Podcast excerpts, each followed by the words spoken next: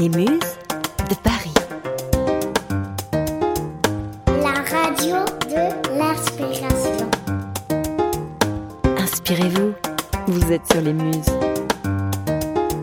Muse de Paris. Bonjour les muses, c'est l'heure du flash de l'inspiration du 5 octobre 2020. Lucky Luke et le vélo seront à l'honneur aujourd'hui.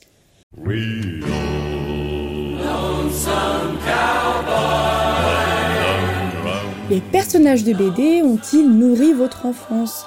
Car voici le retour d'un de vos héros qui a fait vibrer les plus petits jusqu'aux plus grands. Voici Lucky Luke. Pour la première fois depuis 1946, Lucky Luke se plonge dans l'histoire des Noirs américains. Et oui, depuis 74 ans, malgré tous ses périples et ses aventures menées dans le Far West, il n'avait jamais fait la rencontre de personnages noirs. Au sens de véritables personnages, vous voyez, qui ne sont pas cantonnés au second rôle et à des apparitions sporadiques, souvent sans parole. La BD, un cow-boy dans le coton, signe le retour du célèbre Lucky Luke dans le sud des États-Unis ségrégationnistes de la fin du 19e siècle.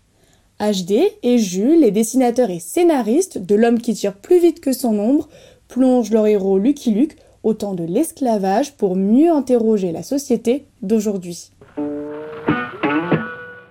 La couverture de l'album montre Lucky Luke, arme au poing, dans un champ de coton, aux côtés d'un shérif noir. Ce complice, Bass Reeves, est un véritable héros du Far West. Cet authentique personnage entre péniblement dans l'histoire pour avoir été le premier noir nommé shérif adjoint à l'ouest du Mississippi. Né dans une famille d'esclaves, Bass Reeves était considéré comme l'une des meilleures gâchettes de son temps.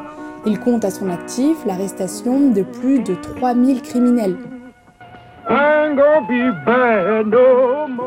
À l'arrière-plan, on distingue les figures inquiétantes du Ku Klux Klan avec des torches allumées.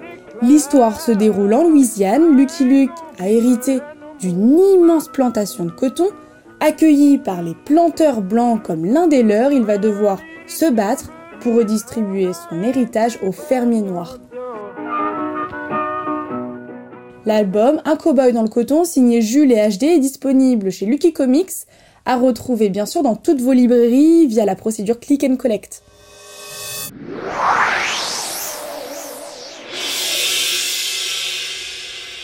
Par quels moyens vous rendez-vous au travail? En voiture, en transport en commun ou à pied? Eh bien, de plus en plus de salariés urbains se déplacent en vélo. Et oui, ce moyen de déplacement est même encouragé par les entreprises.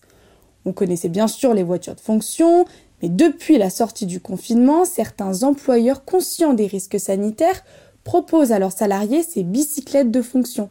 Ainsi, l'essor du vélo de fonction est en route.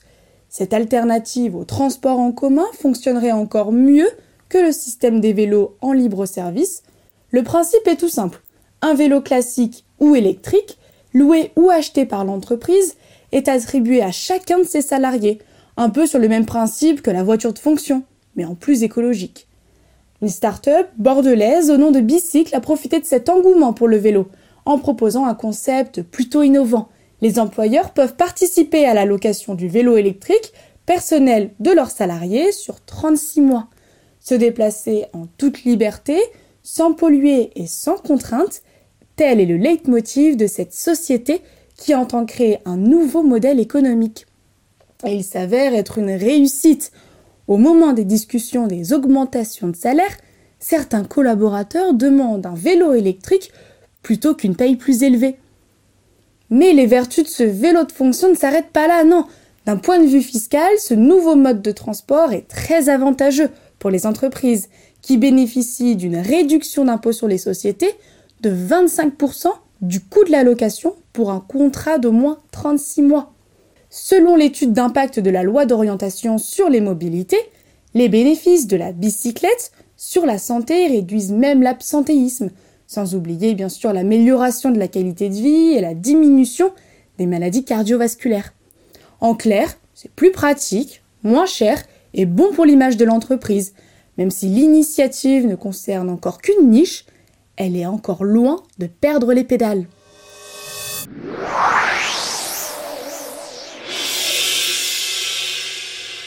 Et voici, C'est la fin de ce flash. Vous pouvez suivre toute l'actualité des Muses de Paris sur notre Instagram et nous rejoindre sur Facebook, Twitter et LinkedIn. À très vite!